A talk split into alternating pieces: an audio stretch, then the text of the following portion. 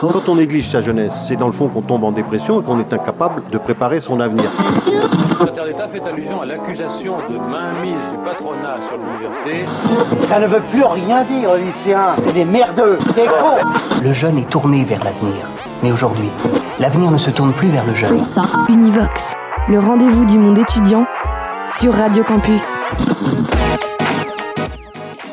Crise sanitaire, confinement, crise sociale. Qu'advient-il des plus démunis en temps de Covid-19 Avec François Chailloux d'Emmaüs sans pour un de Tours, nous nous penchons sur la situation des familles sans papier accompagnées par cette association et sur l'appel aux dons exceptionnel lancé par Emmaüs France. Cet Univox vous est proposé par Radio Campus Tour. Bonjour François Chailloux. Bonjour euh, Mélissa. Vous êtes président de Emmaüs 100 pour 1. Absolument. Alors, est-ce que vous voulez tout d'abord expliquer euh, ce qu'est Emmaüs 100 pour 1 Donc, je suppose que vous faites partie du réseau euh, Emmaüs France, mais peut-être qu'il y a quelques spécificités dans le cadre de Emmaüs 100 pour 1. Oui, alors tout ce que vous dites est exact. Nous faisons effectivement partie du mouvement Emmaüs France, qui rassemble plus de 250 groupes sur l'ensemble du territoire national. Mais notre spécificité, euh, c'est euh, euh, d'aider les familles euh, qui sont sans abri pour leur donner un logement. Et comme notre nom l'indique, le principe, c'est que nous nous groupons à 100 personnes pour en loger une. Donc c'est un peu particulier par rapport au, mouvement Emmaüs, c'est-à-dire que nous ne récupérons pas des objets que nous revendons dans des bric-à-brac ou dans des magasins de vente, mais euh, nous euh, comptons sur la solidarité de 100 personnes euh, pour pouvoir donc financer un loyer et donner les moyens de vivre à une famille. Alors, est-ce que euh, peut-être concrètement, vous voulez expliquer alors combien d'argent est nécessaire, euh, comment sont mis en place ces hébergements, euh, à quel bailleur vous pouvez faire appel, comment les familles sont pas choisies parce que malheureusement euh, c'est pas le mot, mais enfin comment vous rencontrez les familles qui ont besoin d'un logement, quel est le, réseau de partenaires peut-être que vous avez sur place? Alors ça fait beaucoup de questions tout ça. Donc, alors actuellement, nous hébergeons dix familles et euh, alors, il se trouve que euh, en France, il y a un filet social relativement étroit euh, qui fait que euh, de très nombreuses familles qui sont à la rue sont en fait euh, des familles qui sont sans papier, qui sont des familles étrangères euh, qui effectivement passent en dehors de toutes les mailles du filet et n'ont pas la possibilité d'être hébergées dans un, un centre d'hébergement d'urgence ou à l'hôtel et n'ont pas la possibilité non plus d'avoir un logement HLM. Donc, euh, les dix familles que nous logeons sont actuellement des personnes qui ne sont pas en situation régulière. Et c'est pour ça euh, qu'on euh, est obligé de les accueillir. Chaque famille, euh, alors, le principe aussi que nous, avons, c'est de loger une famille en finançant pour elle le loyer et, ce qui va avec, hein, c'est-à-dire l'eau, l'électricité, les assurances, etc mais aussi euh, nous leur demandons de euh, faire une activité d'utilité sociale, c'est-à-dire que nous comptons que sur les familles, elles puissent euh, avoir une sorte de contrepartie au fait qu'on les loge en ayant une activité d'utilité sociale. Donc cette activité d'utilité sociale peut se faire soit dans un groupe Emmaüs, soit dans une autre association, euh, comme par exemple le Secours populaire ou la Banque alimentaire. Et euh, nous leur versons euh, une indemnité de 300 euros mensuels euh, pour effectivement contribuer à leur euh, vie quotidienne, parce que c'est des familles qui n'ont pas non plus aucune aide et qui n'ont pas le droit de travailler, donc elles n'ont aucune ressource. Donc c'est pour ça qu'on leur donne le loyer plus une petite ressource euh, qui est complémentaire à ce qu'ils peuvent obtenir euh, euh, des restos du cœur, par exemple, pour, pour vivre. Donc, entre le loyer, les charges, l'électricité, plus cette indemnité de 300 euros, il faut à peu près 900 euros par mois pour loger une famille. Et donc, nous, ce que nous demandons aux 100 donateurs qui logent une famille, c'est de verser 5 euros par mois, de s'engager à verser 5 euros par mois pendant au moins deux ans mais certains d'entre eux donnent plus, euh, ce qui explique que euh, si on fait 5 multiplié par 100, ça ne fait que euh, 500 euh, euros, et ça ne suffit pas pour loger une famille, puisqu'il faut en gros 850 à 900 euros.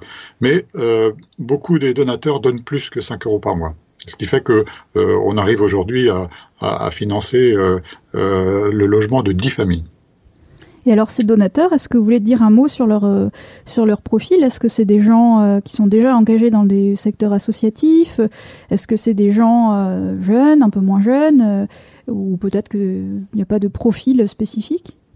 Alors, on n'a pas de, de connaissances très pointues de nos donateurs. on accueille évidemment tous ceux qui veulent venir euh, euh, et on a un minimum seulement de, on a des contacts avec eux puisqu'on leur envoie une newsletter, mais euh, on n'a pas, on n'a pas fait d'enquête pour savoir qui ils étaient réellement. Je suppose qu'il y a beaucoup de gens qui sont aussi engagés ailleurs, mais notre volonté c'est de dire que voilà, il faut laisser personne à nos portes, à la rue en Touraine, que c'est un vrai scandale, et il nous semble que euh, voilà, verser 5 euros par mois, c'est un, petit engagement euh, et que euh, quand on se met à 100 personnes, bien, euh, ça change complètement le monde. Euh, donc, pour la plupart des gens, on leur demande que ça, de verser 5 euros par mois. S'ils peuvent faire plus, c'est bien. S'ils ils peuvent aussi donner un peu de leur temps pour rencontrer les familles, pour les aider à apprendre le français, pour trouver du travail, etc., c'est encore mieux chacun donne ce qu'il euh, ce qu'il peut, chacun fait sa part, c'est ça qui est important. Univox. Alors comment euh, comment vous vous positionnez par rapport aux, pouvoirs locaux? Ben, euh, Tout le monde est, je, dois dire, très content de ce que nous faisons parce que il y a une sorte de, de déni euh, de réalité, si vous voulez. C'est-à-dire que d'un côté, euh, la loi dit euh, ces personnes n'ont pas le droit d'être en France, il faut les expulser, etc. Et d'un autre côté, on ne fait rien du tout. C'est-à-dire que on les laisse en France sans droit. C'est-à-dire que c'est des familles qui, notamment pendant cette période de confinement, vivent terrorisées à l'idée de sortir. Ils ont extrêmement peur de se faire prendre par la police, etc. Donc ils n'ont aucun droit, ils sont euh, euh cantonnés dans leur, logement ou dans leur euh, petit réseau et euh, ils ont peur de tout. quoi. mais les, pouvoirs publics en particulier n'ont aucune intention de les arrêter, de les mettre dans un avion, de les renvoyer chez eux, parce que Très souvent, c'est impossible. Leur pays d'accueil, on ne peut renvoyer quelqu'un dans son pays que si le pays l'accepte, et très souvent, le pays ne l'accepte pas. Deuxièmement, ça coûte très cher d'expulser quelqu'un, donc euh, les pouvoirs publics n'ont aucune envie d'expulser ces personnes. Et donc on est dans une sorte de, de déni, mais tout le monde est au courant euh, qu'il y a en France euh, entre 3 et 400 000 personnes qui sont absolument sans droit et voilà qui restent comme ça. Et donc si vous voulez, euh, en Touraine, je crois pouvoir dire que les pouvoirs publics sont contents de, euh, de ce que fait euh, Emmaüs 100 pour 1 parce que bah, ça évite tout simplement qu'il y ait des, des, gens qui meurent dans la rue et, et ça, ce serait un, scandale encore beaucoup plus important. Alors vous parliez du, confinement hein, pour ces personnes qui ont peur, comme vous le disiez, de sortir. Est-ce que vous voulez nous en dire plus sur la situation de ces familles pendant cette période de confinement? Alors, je, pense que le confinement euh, est encore plus dur à supporter pour ces familles-là. Donc, euh, vous me posiez la question de savoir dans quel logement ils étaient euh, tout à l'heure. En fait, nous avons un accord avec Tour Habitat, qui est la société d'HLM, enfin l'office d'HLM de, Tours et de la métropole, qui met à notre disposition des logements et à l'intérieur du, duquel nous logeons les familles. Donc, nos familles sont bien logées correctement dans des logements qui sont parfaitement en état, parfaitement confortables. donc, je veux dire, elles sont en, en, en, situation euh, défavorable par, rapport à d'autres, mais elles sont dans un état psychologique euh, qui est euh, pire que tout le monde à cause ce que je vous disais de cette crainte de sortir. Bon, en plus euh, elles ont, euh, elles ne maîtrisent pas forcément tout le français, elles sont pas forcément toutes équipées de, de, de matériel de communication, ce qui fait que par exemple pour les enfants, euh, l'école est aussi euh, euh, une chose plus compliquée. Quand vous avez un simple téléphone portable pour communiquer à l'extérieur, c'est difficile de, suivre des cours de français. Donc, elles ont plus de difficultés que les autres dans, le confinement à cause de ces conditions matérielles à cause aussi de cette angoisse sur le fait que si je sors, je vais me faire reprendre par la police. En plus, certaines familles maîtrisent tellement mal le français qu'elles ont tout simplement pas compris quels étaient leurs droits. Alors, par exemple, je vous donne une anecdote, mais il y a une famille qui n'avait pas compris ce que ça voulait dire quotidien. Et donc, ils avaient vu euh, sur l'attestation de sortie euh, qu'ils ne pouvaient pas sortir. Donc, ils sont restés euh, enfermés dans leur logement sans s'autoriser à sortir pendant trois semaines.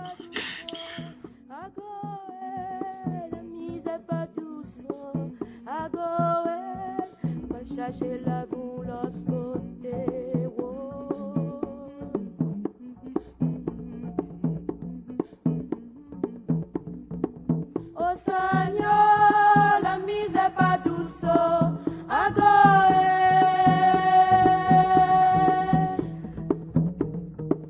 Oh, Seigneur, la mise n'est pas douce. Oh, A.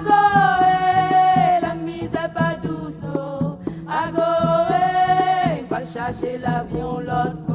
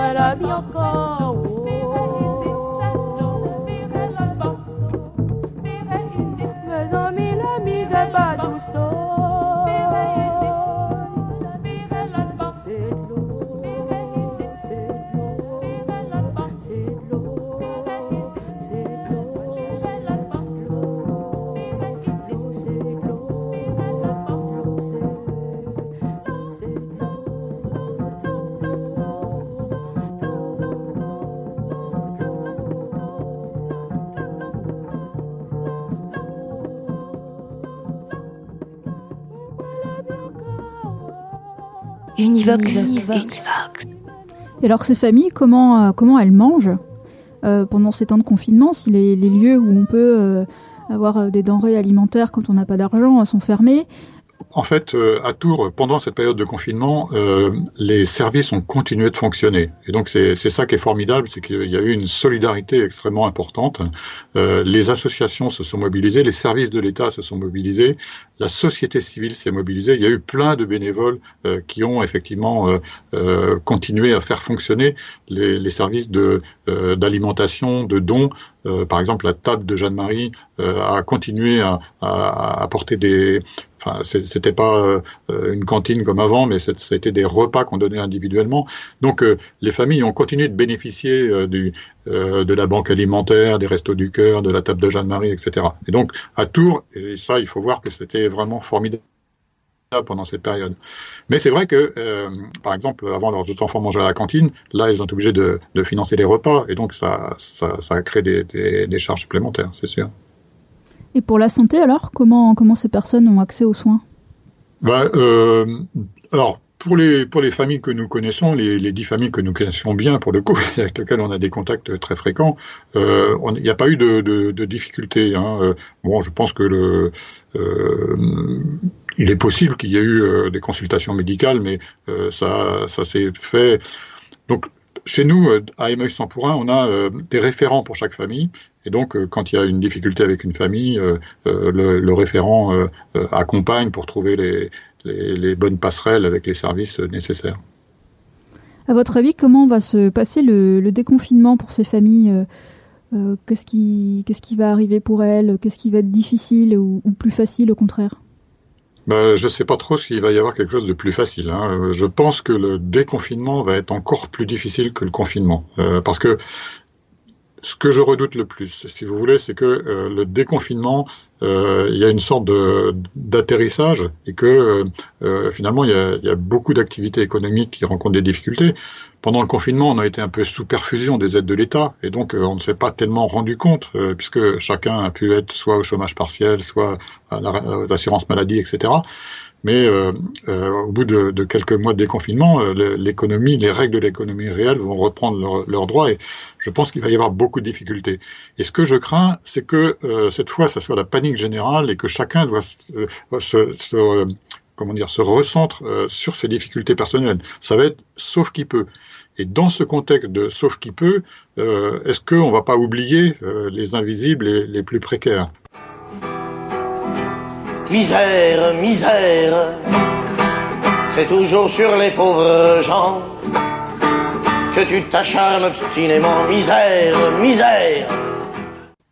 Pour ces familles, si vous voulez, euh, je pense qu'elles ont, comme les, familles euh, modestes françaises, euh, finalement, autant de difficultés à trouver du travail, autant de difficultés à, à, se mouvoir dans la société, mais en plus, elles risquent d'être victimes de cet ostracisme qui fait que, voilà. Donc, je, je redoute beaucoup plus, en fait, la, la, la période de déconfinement que, que, que, que le confinement. Vous voulez dire par exemple que euh, dans un contexte où il va y avoir de fortes difficultés sociales, on peut, supposer aussi que ces personnes-là, euh, puissent être accusées euh, de diverses choses, regardées, euh, comment dire, pas considérées comme des gens qui sont venus en France pour profiter ou je ne sais quoi. Vous pensez qu'il peut y avoir malheureusement ce genre de considération dans un contexte de crise accrue?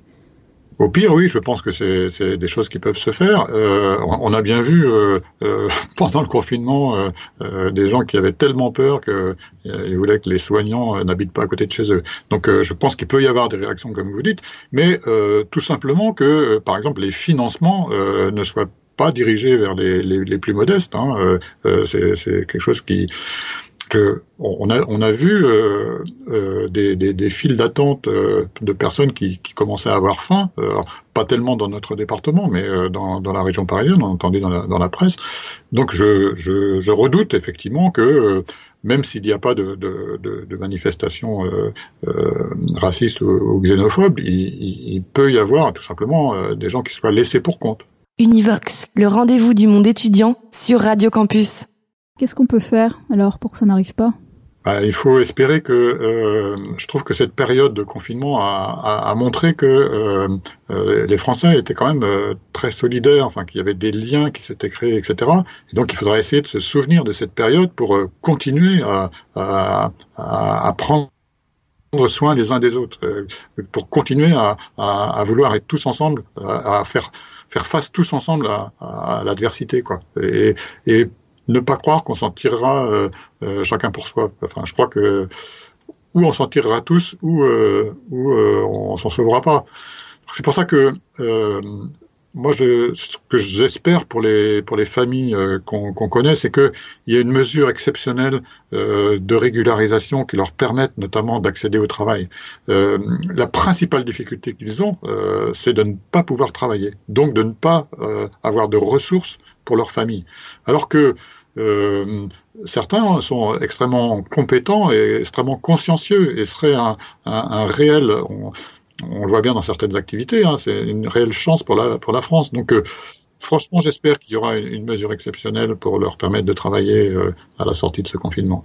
Univox, le rendez-vous du monde étudiant sur Radio Campus. Au hasard, dans les familles que vous accompagnez, est-ce que vous voulez nous, nous préciser, puisque vous, vous, parlez de personnes avec de hautes compétences, est-ce que vous voulez nous, dire, par exemple, euh, à qui, à quelles compétences vous pensez?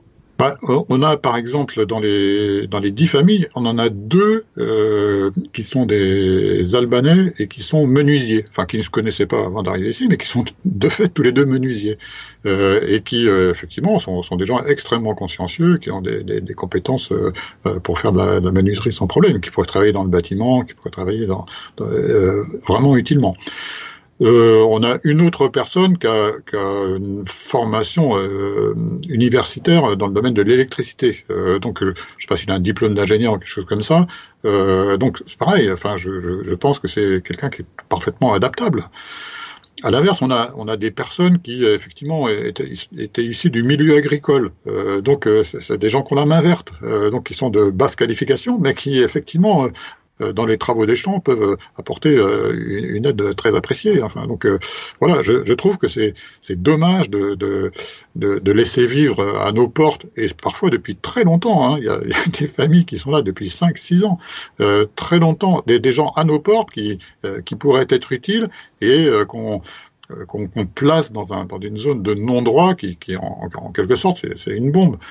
Et alors, euh, bon, ça c'est la première génération, mais ils ont des enfants qui, qui sont adolescents, qui euh, maîtrisent très bien le français. Enfin, que, que, que vont devenir ces personnes? Enfin, c'est pas, pas envisageable, rien que pour un problème d'ordre public, de les laisser, euh, de les, de les laisser comme ça. C'est pas possible.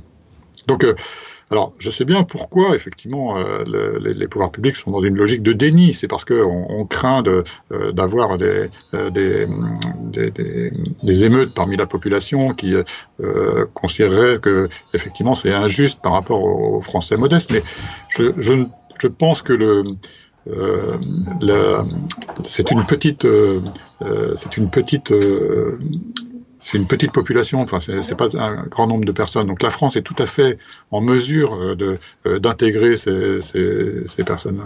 Et alors François Chailloux, vous avez relayé aussi en tant qu'Emmaüs sans pour un un appel national au don pour Emmaüs, Emmaüs France. Est-ce que vous voulez nous en dire un mot? Oui, alors euh, ça c'est le mouvement Emmaüs hein, auquel on appartient qui a lancé cet appel à dons. Et là c'était une question de survie pour les communautés et pour les entreprises d'insertion euh, du mouvement.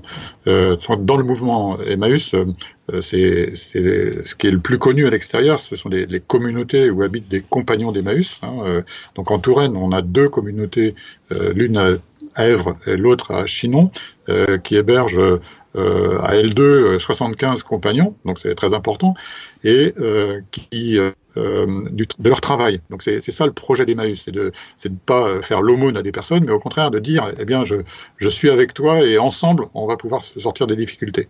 Et donc euh, ces 75 compagnons et des amis bénévoles qui sont à côté d'eux euh, récupèrent des objets et les vendent dans leur magasin de vente.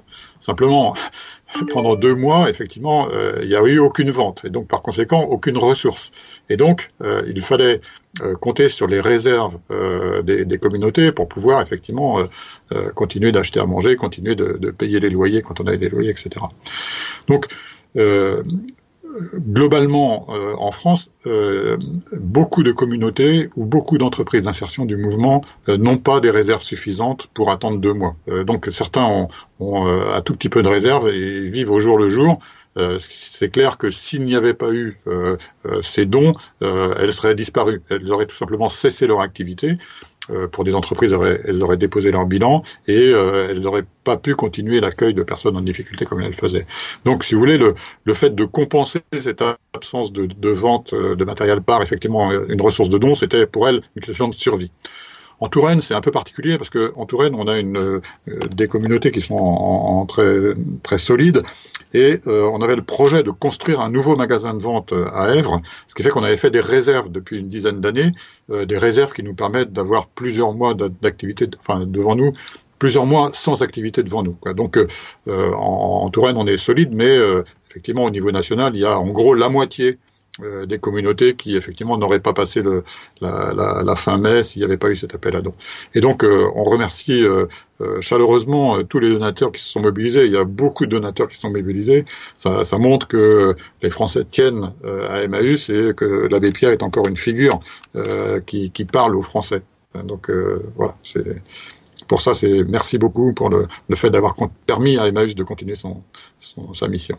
Et alors, est-ce qu'on peut continuer à donner, euh, à faire des dons ou pas euh, Que ce soit pour votre ah, association ou pour... Euh, bien sûr. Alors, encore une fois, euh, cet appel à dons est exceptionnel euh, parce que c'est pour euh, surmonter les, les, la crise de 2020.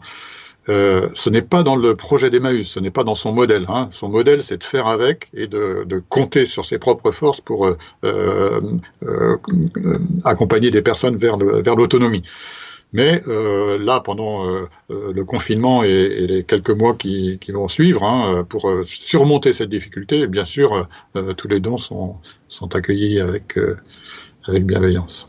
Merci François Chailloux. Est-ce que vous voulez rappeler peut-être un, un, site internet ou une, un contact pour joindre Emmaüs 100 pour 1 alors, euh, pour Emmaüs 100 pour 1, bien, il faut, euh, sur le site internet, c'est Emmaüs 100 pour 1, il y a, il y a un site internet et euh, vous pouvez effectivement adresser Emmaüs 100 pour 1 à toinadou.fr. si prendre contact avec nous, c'est possible. Cette Univox vous était proposée par Radio Campus Tour.